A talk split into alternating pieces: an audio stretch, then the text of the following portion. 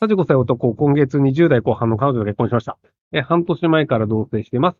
付き合ったきっかけは僕が顔からの一目惚れです。ここ最近彼女の言動や行動にイラッとすることが増えてきて、すべてに突っ込むの周りかなと思うと、表情や態度に出てしまいます。そんな短気な自分がすごく嫌で、でも無理やり笑顔を作るのもストレスだし、この先どうしたらいいかわかりません。自分を変えるか、彼女を指摘して変えるか、その他助言があれば。えっ、と、多分彼女の方が本性を表し始めたんだと思うんですよね。まあ、もともとその年上、あの、その塩木さんが年上で、で、多分それなりにお金持ってる人なんだと思うんですよ。なので、あの、いろいろ譲るっていう行動で、その彼女が自分をこう控えめにすることで、その塩木さんが自由にできるっていう構造になったと思うんですけど、ただまあ結婚したことで、別にあのまあ離婚されたとしても、あの財産もらえるよねとか、まああるとその自分の家庭なんだから、あの割と自由をするよねっていうので、多分本性を表してきたんだと思うんですよ。なので、その、変えようとするっていうのが結構人は難しいんですよね。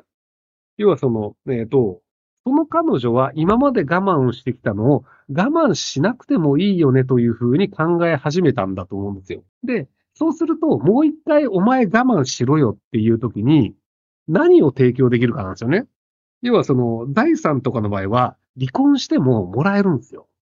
なので、そうすると、自分がこれだけ我慢するから、あなたもこれを我慢してくださいとか、じゃあお小遣いいくらあげるから我慢してくださいとか、何らかしらの情報を自分からしないといけないんですよね。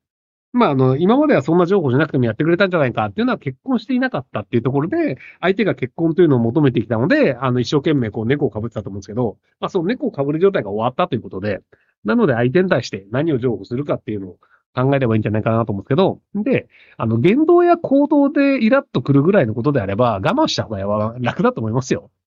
あの、その、ギャンブルを始めましたとか、タバコ嫌いなのでタバコを吸い始めましたとかってなると、やっぱりその一緒に暮らすの大変だよねっていうのなんですけど、なんかイラッとくるぐらいで、別になんか、そんなに実害がないのであれば、それぐらい我慢したらっていうふうに僕は思いますけども、はい。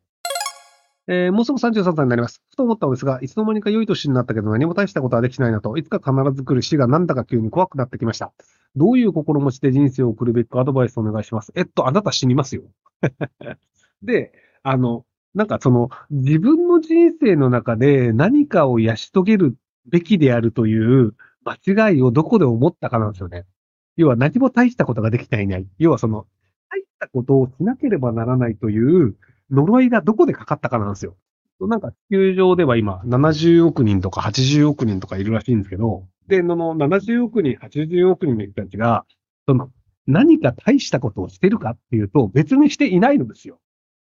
で、誰が言ってたんだっけな？あの、大したことをしてない人がスッキリする方法で、あ、ビッグダディがしたのか。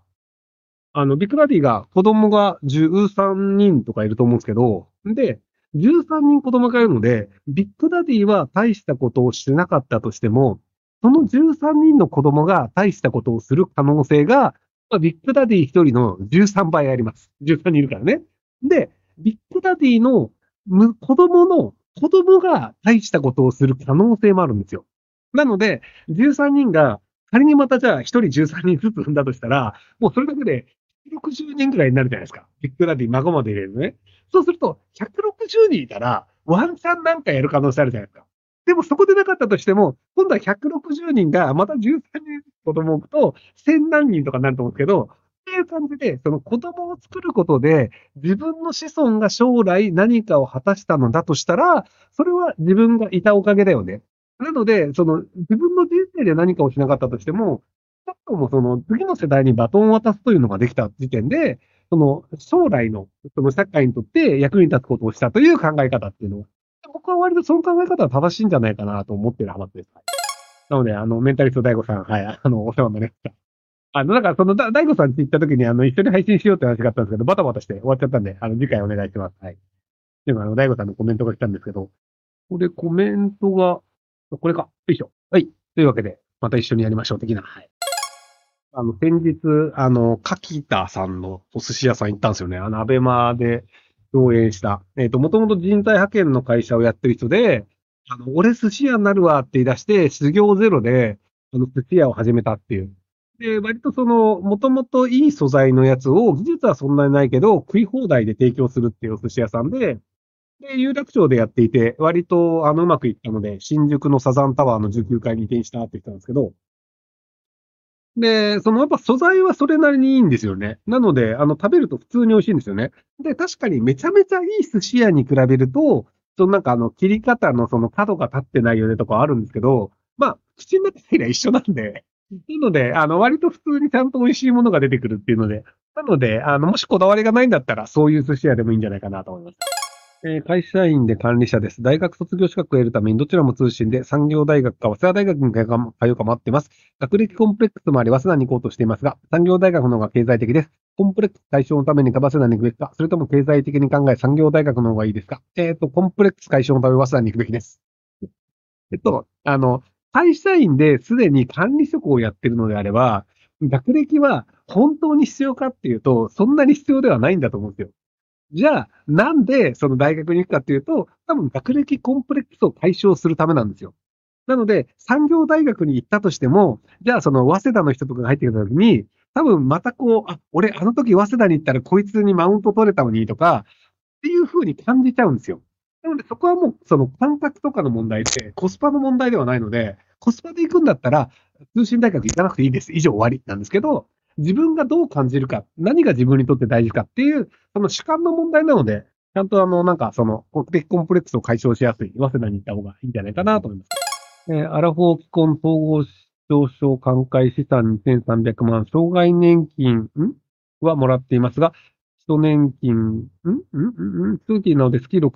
6万5000なので老後資金が足りません。ある程度資産があり、配偶者が働いているので、生活保護も受けられず、仕方なく派遣で激務、発給な仕事をしています。中途半端に資産があり、しばらく生活保護が受けられず、ものなので、十分には稼げない人はどうすればいいでしょうか。ちょっと世帯分離すればいいんじゃないですかね。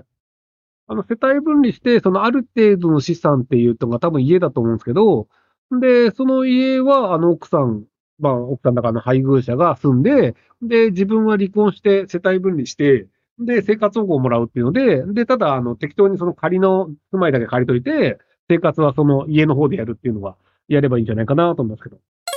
えー5年前に誤解があって離婚届にサインしましたが、実際には離婚を望んでませんでした。えーその後、妻にストーカー被害届を出され、弁護士も介入しています。過去の誤解としたいと思っていますが、行動を起こすと警察沙汰になるかもしれません。法に触れずに妻と話をし、再び夫婦に戻るにはどうすればいいでしょうかえっと、弁護士が介入しているのであれば、手紙を書いてください。で、手紙を書いて、自分の考えとか思いを伝えて、弁護士さん同席の上で会話をしたいというのを送って、それで相手が乗ってくるのであれば、会話は可能だと思います。でも、あの、相手の方が、相手の元妻の方が納得してない状態で会話をするのはほぼ不可能です。なので、弁護士さん経由で手紙を送るというぐらいしか多分できることはないんじゃないかなと思います。幸せって何ですか？こうではないことっていうのと、あと、あの、集中できることなんじゃないかっていう。えっ、と、要はその、何かやってる時に集中してしまって、時間がすごい経ってることってあるんですけど、で、それって多分幸せなんですよ。あの、まあ、その、ゲームやってました。1時間いつの間にか経っちゃいました。で、でも幸せって感じてないんですけど、でもこれって幸せなんですよ。で、まあ、あの、じゃあ、あの、サッカー大好きとかでサッカーやってました。で、なんか、あの、45分めっちゃ短いよねとかっていうので、別にサッカーやってる最中とかで、負けた超悔しいとかって言ってるんですけど、でもそれも幸せなんですよ。要はその、時間が過ぎることというのを意識しないようなことで、本読んでる時に時間が経っちゃいましたとか、その、勉強してて気がついたら30分経っていましたも、それ実は幸せなんですよ。なので、その、えっと、幸せという言葉と、あの、時間が飛んでしまうことっていうのが、あまりその、リンクさせるっていうのを、なぜか現代の人はしないんですけど、あの何かをやっていて時間が飛ぶことっていうのは幸せなんです。あんまりこれ言わないですよね、みんな。何かに集中して時間が飛んでしまうことっていうのと、そのストレスが減ることっていうのが結構あの、投函してるんですけど、だから、あの、時間も忘れて仕事をしてしまうも何か没頭してっていうのも、実はこれ幸せなんですよ。なので、あの、没頭できることというので、要はあの、人と話をしてて楽しいよね、時間過ぎちゃうので、も一緒です。はい。